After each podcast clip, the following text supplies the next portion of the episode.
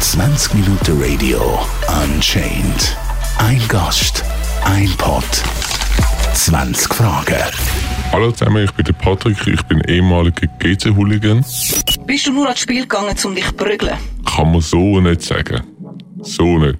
Klar ist es dann einer der Hauptgründe geworden und eher sportliche Nebensache. Das schon, weil wir hätten darauf vorbereitet, auf den Kampf, auf die Actions und ja, eigentlich 80% ist mal um Fight gegangen. Hat es Spass gemacht, andere Menschen zu verletzen? Macht es einem Boxer Spass, den anderen Knockout zu hauen? Es ist eben, es hat sich zu eigenen Sportarten entwickelt. Wir haben dafür trainiert zusammen. Wir haben wollen die beste Gruppierung, also die stärkste Gruppierung sein. Es ist eher um den Sieg gegangen, nicht um den Spass. Ich hau jetzt einen Spital auf, sondern wir haben gegen die andere Gruppierung bestanden. Hat es auch Frauen bei euch dabei gehabt? Nein. Ist bei einem Kampf schon mal jemand gröber verletzt worden? Ja, natürlich immer wieder. also von Rippenbrüchen, Nasenbeinbrüchen, Jochbeinbrüchen passiert dann noch schnell. Was war deine persönlich schlimmste Verletzung? Gewesen? Mehrere Rippenbrüche und Nasenbeinbruch. Wärst du stolz darauf, deinen Kind mal zu erzählen, dass du ein Hooligan bist? Nein, ich glaube, auf das kann man nicht stolz sein. Also, wenn man auf das stolz ist, dann ist man, glaube ich, am Ziel vorbeigeschossen. Und ich würde jetzt auch nicht wollen, dass meine Kinder in diese Szene abrutschen, weil, ja, wenn man richtig verwischt wird, kann man auch ziemlich viele Repressionen kriegen. Hast du keine anderen Hobbys gehabt? Doch, auf jeden Fall. Also, das war ja eigentlich kein Hobby, sondern wir haben es als Sportart angeschaut. Hast du schon mal richtig Probleme mit der Polizei bekommen? Richtig, richtig nie zum guten Glück auch. Weil sonst spürt man dann das auch später im Leben. Und da habe ich wirklich Glück gehabt und wegen dem auch dann eigentlich aufgehört. Hast du dich schon mal bei jemandem entschuldigt, wo du gröber verletzt hast? So mit den Worten, äh, Entschuldigung, nein. Aber mir hat sich nach dem Kampf dann halt, ja, geholfen aufstehen, irgendwie den Rücken abgeklopft und ist auch halt darauf angekommen, wo man den Fight hat, ob es jetzt in Deutschland war oder in der Schweiz.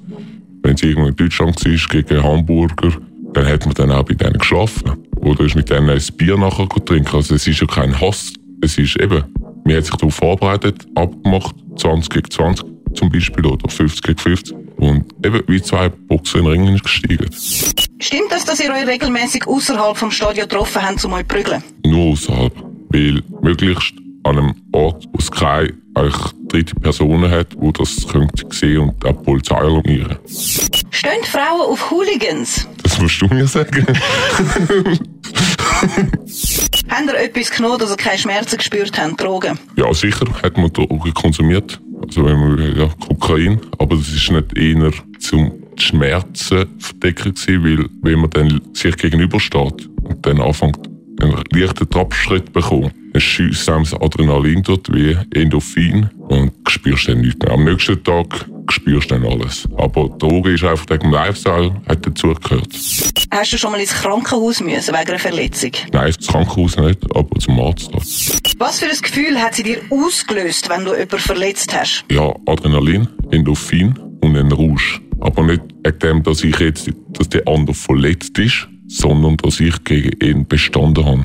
Weil wir stehen dort, wir wissen nicht, wen man bekommt. Und wenn der Kopf größer ist und breiter baut und wir hat einen besseren Schlag und der geht am Boden, dann ist ja so, ah, okay, ich habe ihn jetzt gefressen. Und dann eben Adrenalin, Endorphin und abends auch fast so wenig Genugtuung. Und das ist dann das Gefährliche, finde ich. Sind ihr organisiert in einer Gruppe oder alles Einzelgänger? Habt ihr auch einen Anführer gehabt, also so wie eine Art Hierarchie? Ja, ja. Wir haben ja nur in der Gruppe äh, sich bewegt und gekämpft. Einzeln nicht. Das ist ja alles abgemacht. Also die Kämpfe sind abgemacht gewesen, auch immer mit Personenzahl. Es ist immer gleichgestellt gewesen. Und klar, da hat es äh, schon Hierarchie gehabt. Es hat Freskos gegeben, wo eigentlich eben die Neuen, die gekommen sind, da muss man sich zuerst mal beweisen. Dann halt die Eltern, auch so ein bisschen die Anführer, die Organisatoren. Ja, das ist schon so ein bisschen militärisch, würde ich es jetzt mal behaupten. Gibt es unter den Hooligans eine Art einen Kodex, der gewisse Regeln beinhaltet? Also zum Beispiel, wenn einer am Boden liegt, nicht mehr reinschlagen? Ja, das existiert, aber das jetzt auch von allen so praktiziert wird, ist dann dahingestellt. Zum Beispiel, eben wenn einer am Boden liegt, dann wird eigentlich in den reingetreten. Das ist ja so. Mir hat es da nicht gegeben. Braucht es auch nicht. Stimmt es, dass die Frauen für euch teilweise Pyros in der Vagina reingeschmuggelt haben? Nein, vor allem für die Hooligans sowieso nicht, weil ein Hooligan versucht sich möglichst unauffällig im Stadion oder rund ums Stadion zu verhalten, weil ja, wir wollen ja nicht entdeckt werden. Das sind Ultras. Und das, die Medien sehr gerne miteinander verknüpfen. Ultra und Hooligan, same, same, aber komplett different.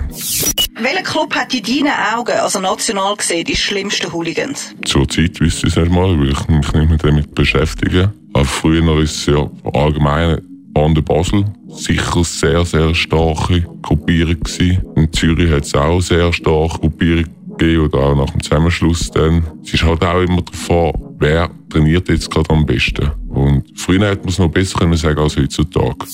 Warum bist du aus der Hooligan-Szene austreten? Wieso? Ich habe wie schon gesagt, das Glück gehabt, ich bin noch nie richtig von der Polizei verwünscht worden oder habe schlimmere Strafen verbucht. Und irgendwann, glaube ich, wird man älter und ich fange da über Sachen nachdenken, was hätte können passieren oder was könnte passieren und mit gewissen Strafdelikten, wo man dann im Strafregister drin hat, wird es dann wahrscheinlich auch ein bisschen schwierig zu machen, irgendeinen Kredit oder Hypothek zum Aufnehmen in einer Bank oder auch einen Job zu finden und ja, ich habe mein Leben dann nicht einem Schlag verbauen. Bereust du deine Zeit als Hooligan?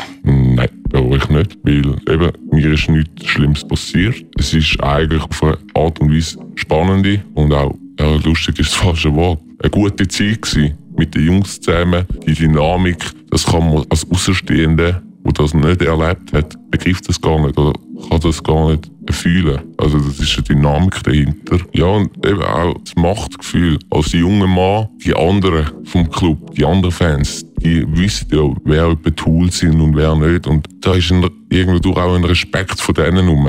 Und das merkt man. Und als junger Mann, der trainiert, der kräftig ist, an die Fights geht, für den ist das schon noch interessant, um eben die Macht zu spüren, so, wo auch in der Gruppe die Macht zu spüren. Das ist wie im Sport. Man kämpft für etwas, man trägt Sieg davor, Niederlagen. Wenn man eine Niederlage davor trägt, hat, dann hat man gewusst, okay, wir müssen noch härter trainieren. In dieser Situation und in, in dieser Zeit ist das eine spannende Sache. Und eben die Gruppendynamik, das habe ich sonst eigentlich so nie mehr gesehen oder erlebt. Und nein, ich schäme mich nicht oder bereue es, nein, überhaupt nicht. 20 Minuten Radio Unchained. Ein Gast, ein Pod, 20 Fragen.